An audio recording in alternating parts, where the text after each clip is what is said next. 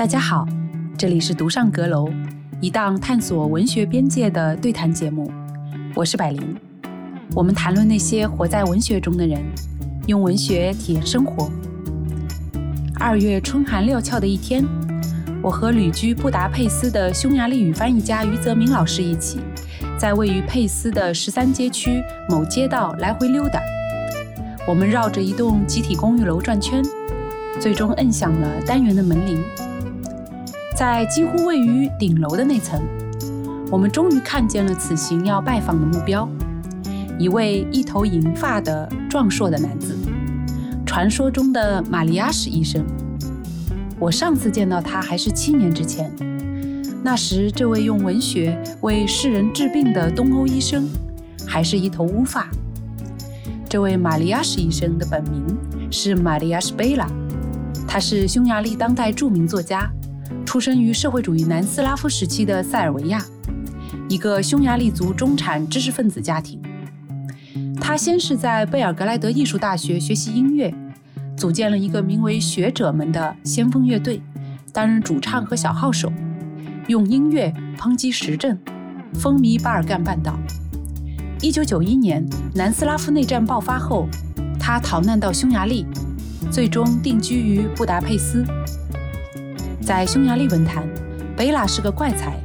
作为小说家，他的风格怪诞，但他同时也是油画家和音乐人，擅长用绚烂的色彩、诡异的旋律来凸显生活的悲怆感，展现一种近乎变态的生存热情。事实上，他的写作和其音乐和绘画的风格是一脉相承的。我的朋友此行一同拜访贝拉的翻译家余泽明。评价他的写作是有浓厚的巴尔干元素，沉重、犀利、黑色、现实。过去三年，受困于疫情，贝拉几乎没有离开过佩斯，甚至几乎没有离开过街区。那是一个破败的旧城区，没有奥匈帝国留存的皇家气派，却多见二战轰炸后的楼宇残骸。而贝拉的住处酷似工人新村的筒子楼。年轻时，他带着乐队在全球巡演，迷恋美国，迷恋现代性，慢慢感到失望。现在的他更愿意待在自己的街区，用绘画和文字慢慢连接周围那些因为疫情而变得冷漠脆弱的心灵。在他看来，东欧文化有一种另类气质，无论文学、绘画还是音乐。他们总能用一种秘密的方式与人交谈，疗愈人们内心的创伤。我们的采访以中匈双语完成，在这里特别感谢翻译家余泽明对本期节目制作的协助。接下来就请大家和我一起回到那个在佩斯公寓里的下午。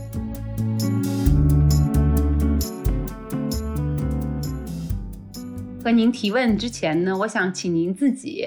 呃，先来和我们讲述一下您这两年写作的主题，也就是说，介绍一下您是一个什么样风格的作家。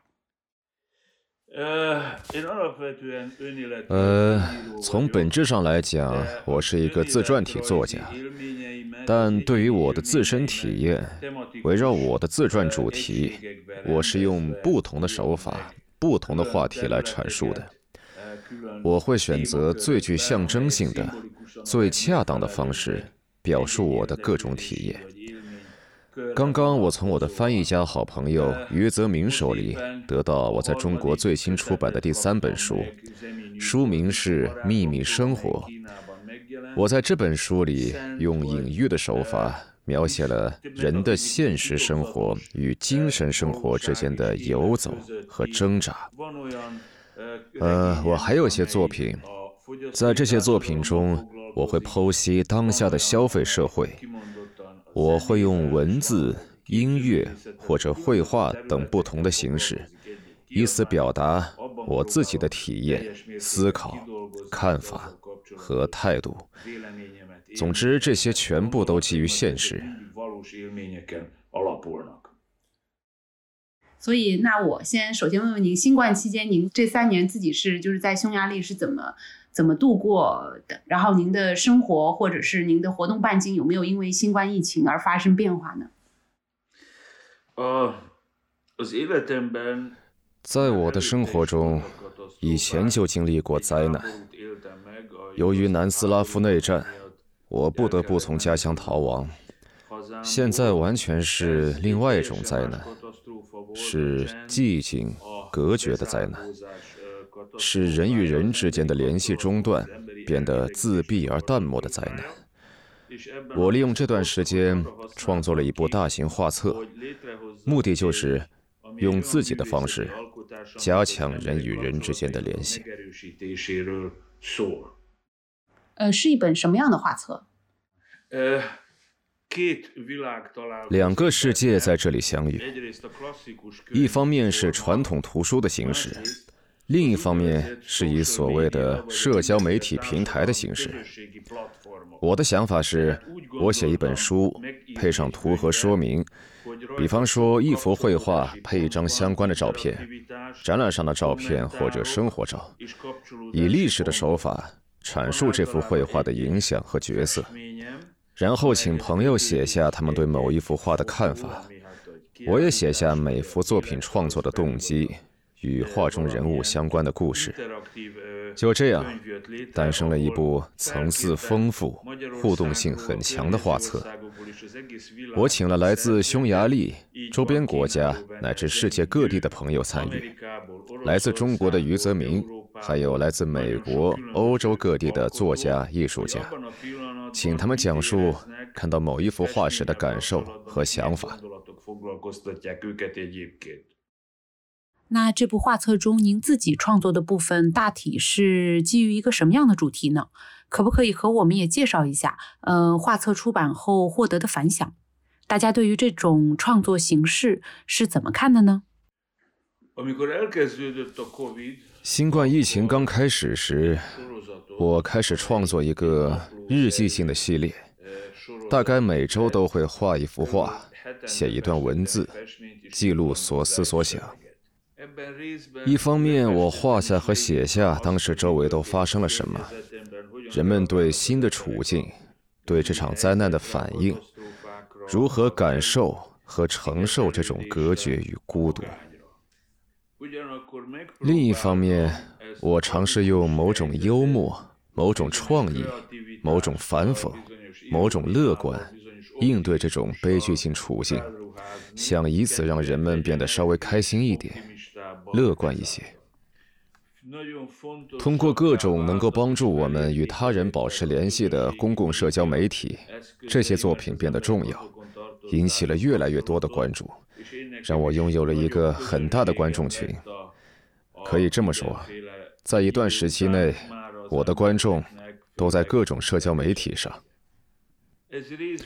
从一个角度讲，这是件好事，因为作品受到了广泛关注；但从另一个角度讲，这又不是一件好事，因为人们对一幅画或一段文字的关注只能维持很短的时间。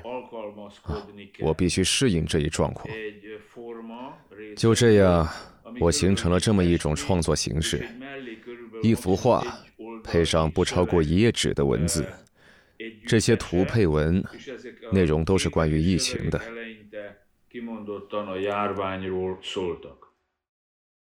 其实这三年，世界发生了很多变化，而且有一些变化是呃消极的，倒甚至是倒退的。嗯，作为一个怎么说？您是一个以文艺为生的人，不管是写作、绘画还是音乐。嗯，您觉得如今世界的这样一种转向、这样一种变化的趋势，对于作家或者对于知识分子来说，会不会产生一些新的刺激？我注意到人们变得惊惶不安，更加容易激动，更加紧张，仿佛像在世界末日。变得不那么平和，很容易将他们推向极端的观点。世界变得未知难测，变得十分两极。这些我过去也体验到过。在战争期间，在长期政治的对立中，在经济条件窘困的情况下，人们越来越难找到安全的支点。所以您自己有呃，就是通过绘画和写作的方式来找到人与人之间重新获得连接的这么一种呃探索的新的方法，对吧？十分有趣的是，从某种程度上说，我之前是一位相对低调的艺术家，但在这种情况下，我感觉到自己应该扮演一个帮助人们建立联系。相互和解的角色，这很重要。我尝试用我的这些作品帮助人们撕下面具，努力成为一个批判者，无论对哪种政治倾向，接近人们的观点。嗯，作为一个东欧的知识分子，一个很典型的东欧的知识分子，您最关心的社会问题是什么？在眼下？现在发生在我们邻国的战争，加强了我们匈牙利和周边地区的重要性，也让我们的处境变得敏感。我们的身份处于东欧和西欧之间，无论周围或离我们较远的很多人。都很难真正的理解我们，而我的艺术一部分源于西欧，一部分源于东欧，对我来说同等重要，都给我灵感。我想让他们通过我来对话。啊，我的画作曾在北京、纽约和莫斯科展出过，当然最多是在匈牙利。我有很大的一群追随者。相信我们有必要找到一种思维方式，一种身份，能够在对这两个世界都同样的开放。谈到您自己的身份，因为您自己是从出身来说是一个出生在呃塞尔维亚诺维萨德境内的少数族群匈牙利族人，但是由于战争的关系，然后您跑到了呃匈牙利本土过来，然后。到这里以后，发现您发现，哎，自己依然是一个可能在文化上有一点格格不入的一个少数族群。所以您自己是呃怎么来呃看待自己的身份的？两边都是一个有点少数族群的意思。对我来说，这是既有趣也很重要的经历。我作为少数民族生活了二十五年。不得不作为匈牙利人，有意识地为自己文化身份、语言和自己民族的特性而战，因为我是匈族人。由于我生活在主体民族的人群中间，我学会了他们的语言和习俗，因此我能够更有意识地适应他们，能够更好地理解我与他们的相似。与不同，我开始对塞尔维亚、南斯拉夫或巴尔干的多数人文化感兴趣，甚至我在大学时代还从人类学的角度研究过那里的文化。因此，当我逃到了匈牙利，我可以跟这里人讲同样的语言，但我还是震惊地发现，文化、历史竟会造成如此的不同。这里有过另外的社会主义，另外的历史问题，另外的感情纽带，所以在这里我又成了少数人。从某种意义上来说，我成了历史、政治方面的少数人。直到今天，我都像旁观者一样观察在匈牙利发生的事情。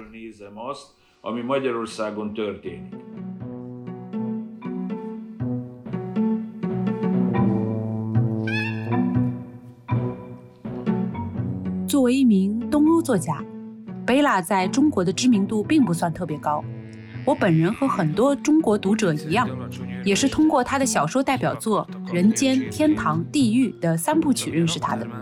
这三部曲的标题分别是《垃圾日》《天堂超市》和《秘密生活》，收录在著名的蓝色东欧书系中。在2016年到2020年间，依次由花城出版社出版。这三本书都是余则明老师一人翻译的。在我看来，贝拉的写作充满了黑色幽默，把东欧变革时期的匈牙利社会转型状态描绘得离奇而真实。这次采访的下半程，我和贝拉聊了聊这三本书以及滋养了他创作的东欧文化土壤。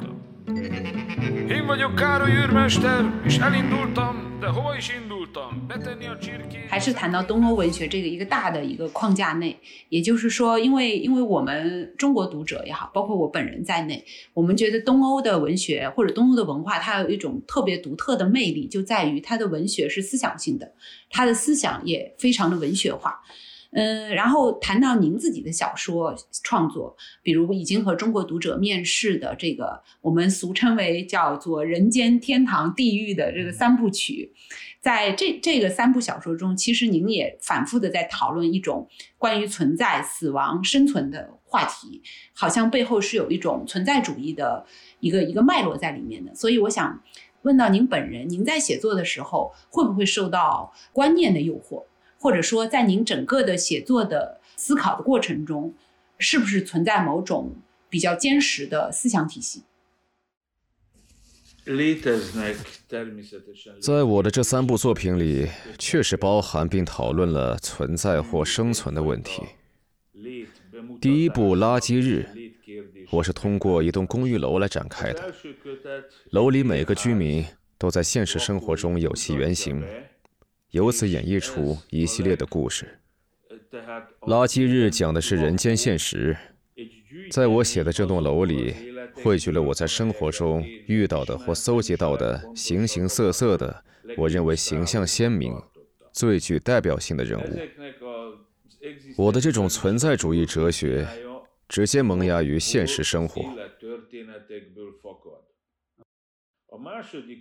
第二部《天堂超市》讲的是天堂里的故事，这些深陷的噩梦，折射出我们在现实生活中为生存进行的搏斗和抗争。不断扩张、不断获利，资本社会的自我发展和自我加速，是西方社会的哲学。第三部《秘密生活》讲的是地狱。发生在陌生的另一个世界，一个无家可归的人搬进了一座墓穴，偶然进到了一个超现实的神圣世界。在这个象征性的、神秘而充满仪式感的神圣世界里，他走得越来越远。这个世界基于东方的传统。从圣经到佛教，包括其他的一些经验感受。小说的核心主题是寻找光，而光总是来自东方。在最后一个阶段，主人公终于找到了来自东方的光，亡灵们手牵手围成一圈迎接他。在这本书里，文学与哲学关联，一部分来自佛教。一部分来自现实，一部分来自天主教。既然谈到寻找光，然后它是一种对于未未来的一种期待嘛。但是，我们联想到我们现在生活的场景，资本资本的冲击，然后物欲的消费主义的横行，还有一些等等的民族主义的这种因素的倒退吧。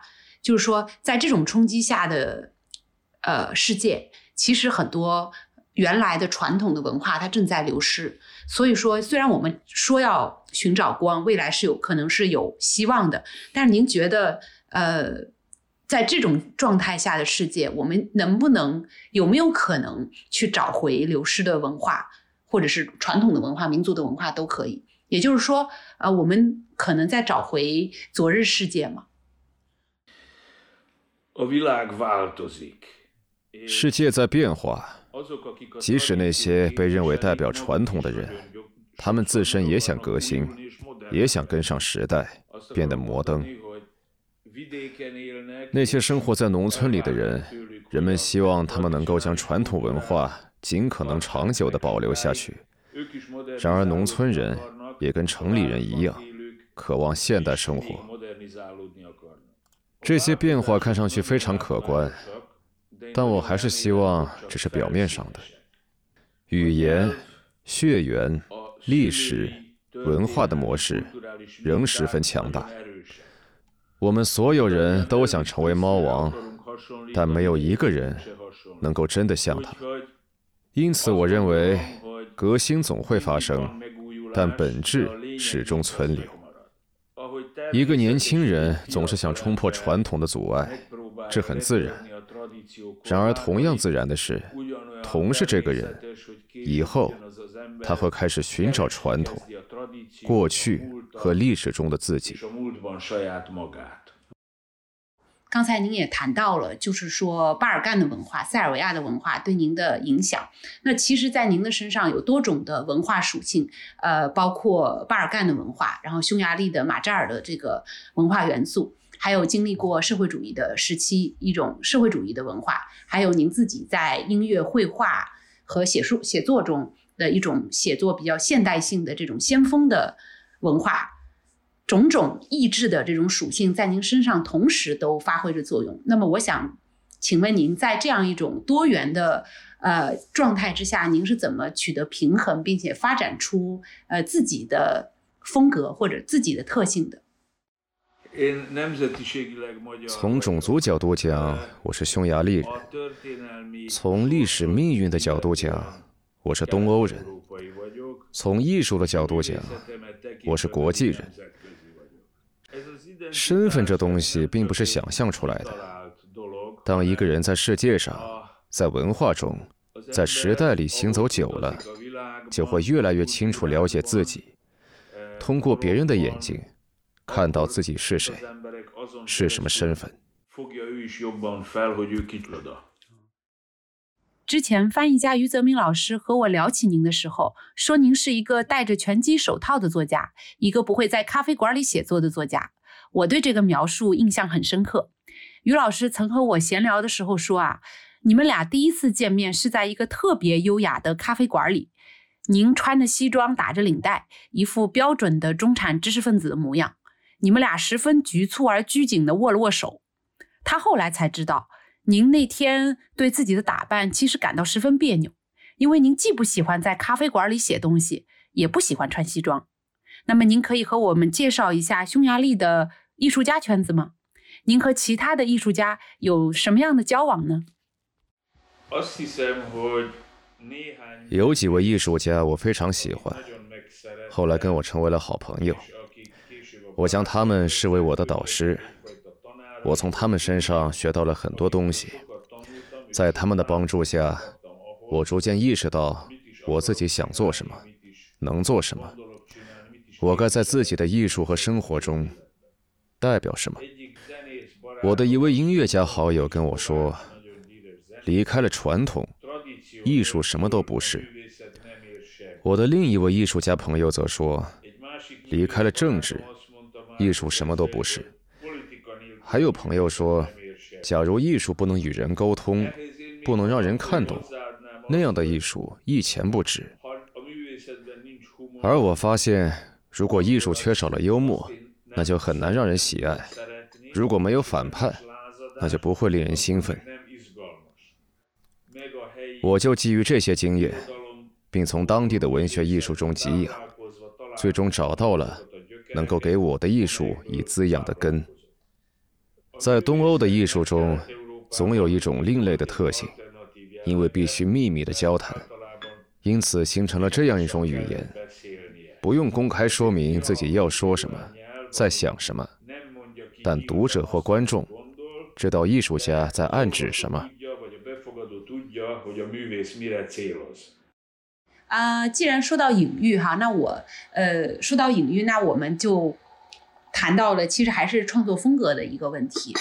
呃，之前我在看关于您的一些呃报道中，或者是采访中，呃，谈到您的本身艺术风格的转变。原来您是一个，诚如您刚才所说，就是说，呃，着迷于隐喻或者是赫尔墨斯主义的这么一个艺术家。但是这两年社会剧烈的变化，让您感到说我有一种需要转变艺术态度的这么一种驱动。那么我想请您来谈一下，您现在为什么就是什么原因使您认为现在需要转变您的艺术态度？然后您现在是不是转变成了一种更为现实的、更为大贴近大众的这么一种艺术态度呢？哦这一变化的原因是基于艺术家在历史中角色的变化。我在年轻的时候建构了一个自己相对独立、封闭的艺术世界，帮助我逃离战争。当然，这只是表面的逃离。随着时间的流逝，我看到外部世界总是对艺术家产生激进的影响。有那么一天，我决定开始与各种社会现象进行对话。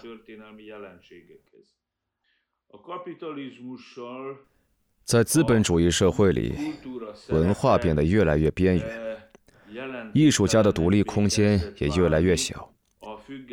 对此，我也做出了回应，以保卫艺术家的自由、艺术家的身份和艺术家的角色。经过一段时间的观察与实践，我意识到，我们被迫置身其中的波普主义，也可以被改造利用，从而让它成为我们的武器。为商品做宣传的广告语言，我们可以加工利用，用来宣传我们的精神和思想。有时，我们可以借助于反常、荒谬的情景，让观众或读者意识到，被强加于他们身上的波普语言是虚假的。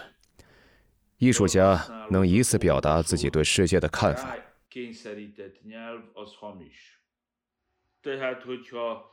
比方说，广告里一位美女洗头，为洗头液做广告。如果我们将它换成一个政客用这种洗头液洗头，画面就会变得荒谬。艺术家可以借此唤起某种精神的解放。在我们的生活中，充满了这种荒谬的处境。一方面，市场在我们身上强加了许多物欲的东西；同时，我们还背负着沉重的历史经验。嗯，OK，Thank you. Uh, we're finished. Great, thank you.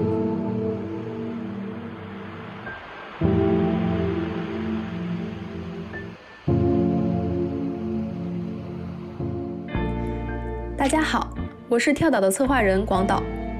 今天想为大家推荐一期节目，《汗水的绅士》第二集《红图下的母亲河》现在已经上线。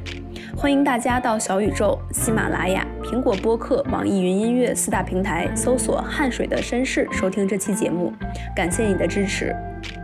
另外，还想为大家介绍一家有意思的独立书店，它开在海南海口，名叫二手时间书店。店名取自诺贝尔文学奖得主阿列克谢耶维奇的《二手时间》一书。说二手时间是一家在缝隙中生存的独立书店，并不为过。店里主要经营社科文艺类图书，它没有高大上的装修，在朴实而精心的书店布置中，你可以感受到店主对每一本书的精挑细选。在这座小小的海岛城市里，店主靠着十平米不到的空间，接待过不计其数的爱书之人。开店三年，书店就搬店了三次。二零二零年七月，书店第一次开业，它开在夜市里，只有七平米。但在二零二一年的四月底被迫关店。二零二一年六月，在海口 N 次方公园，店主开了为期一个月的二手时间快闪书店。二零二二年七月到二零二三年四月，书店开在了海口富南小区里，只有五平米，我们叫它二手时间的缝隙。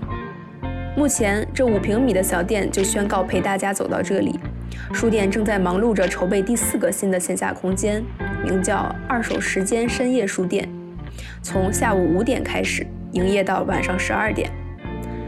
二手时间书店的理念是：人活着不是只靠食物，要吃饭也要读书，美食滋养味蕾，好书丰富灵魂。